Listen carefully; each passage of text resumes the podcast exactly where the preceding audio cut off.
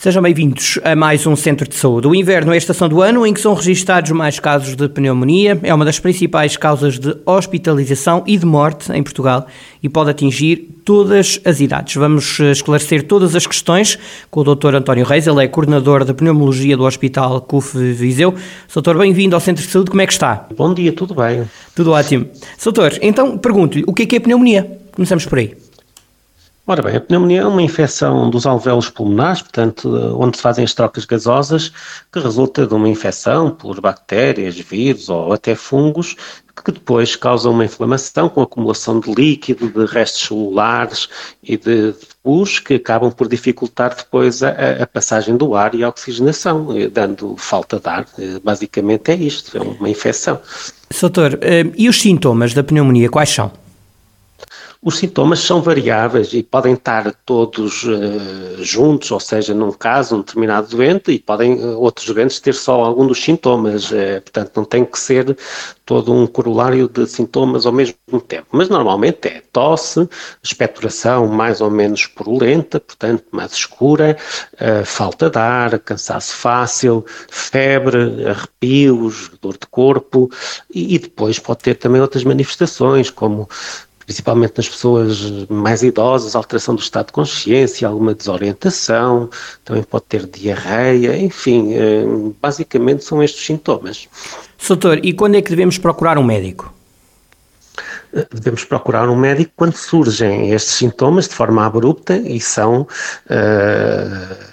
mais notórios e mais marcados. Porquê?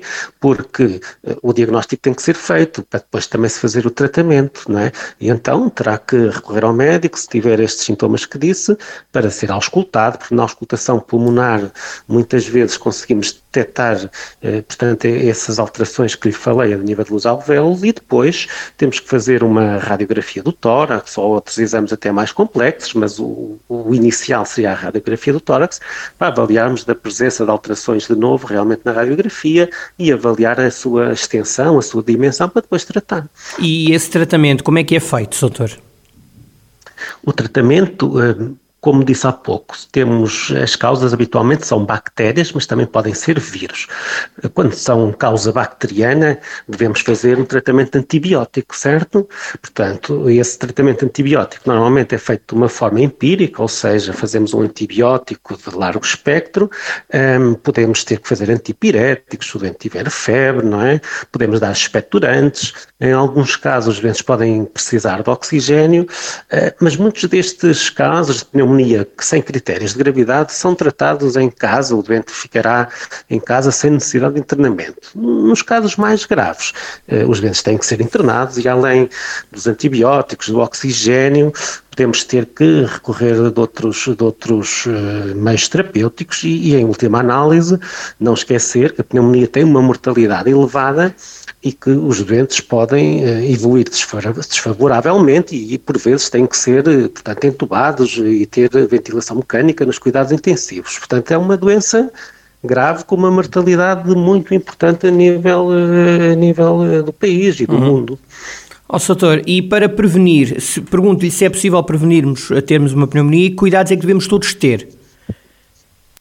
Os cuidados básicos que todos temos para prevenção da saúde e promoção da saúde, que é uma alimentação saudável, eh, é muito importante porque a subnutrição, e isso nos países menos desenvolvidos é uma das causas mais importantes de pneumonia, mas também a abstinência de, de, tabagismo, de qualquer forma de tabagismo, a abstinência alcoólica também, porque o alcoolismo está associado a, a um risco acrescido de pneumonia e de gravidade e mortalidade por pneumonia, um, mas também podemos prevenir de outra forma, que é o, o, uso de vacinas que hoje em dia estão perfeitamente disponíveis no nosso país e, e vão sendo, há normas inclusive é para da Direção-Geral de Saúde para serem tomadas essas vacinas e, e, que têm vindo até a diminuir o seu preço e, e aumentar a abrangência da, da população. E isso é, é importante porque há vacinas próprias para a prevenção da pneumonia, são uh, a causa habitual, o, germen mais comum, portanto, a bactéria mais comum é o Streptococcus pneumonia, e há vacinas dirigidas precisamente para essa bactéria que têm uma eficácia significativa, não só na, na, na, na aquisição da doença, mas também na uh, evitar que ela uh, seja de uma forma grave, que tenha consequências mais graves. Portanto, os doentes com alguns fatores de risco, como os doentes imunocomprometidos, ou seja, que façam uh, medicamentos uh, tipo de quimioterapia ou imunossupressores, os doentes com insuficiência respiratória já conhecida, com doenças pulmonares crónicas como a asma, a HPLC também têm indicação para fazer, mas também os doentes com insuficiência cardíaca, insuficiência renal crónica também devem fazer essa pneumonia, essas vacinas da pneumonia. Eh, mas também é importante a vacinação contra a gripe, que já existe há muito tempo, para estes mesmos grupos de risco, porque também há pneumonias por vírus da gripe, ok? Uhum. E há outros vírus que causam pneumonia. Veja-se o que acontece há dois anos no mundo com o, o SARS-CoV-2. Portanto, e hoje em dia, como sabemos, também existem vacinas para uh, o vírus eh, SARS-CoV-2 que devem ser também realizadas para precisamente evitar a pneumonia e, e, diminuir a mortalidade de forma muito significativa. Exatamente, e confiarmos na ciência, não é? Obrigado, doutor. Bem-haja, obrigado. Até à Deus, próxima. Bom dia. Bem-haja, bom próxima. dia. Ótimo. Bom. Obrigado, até já.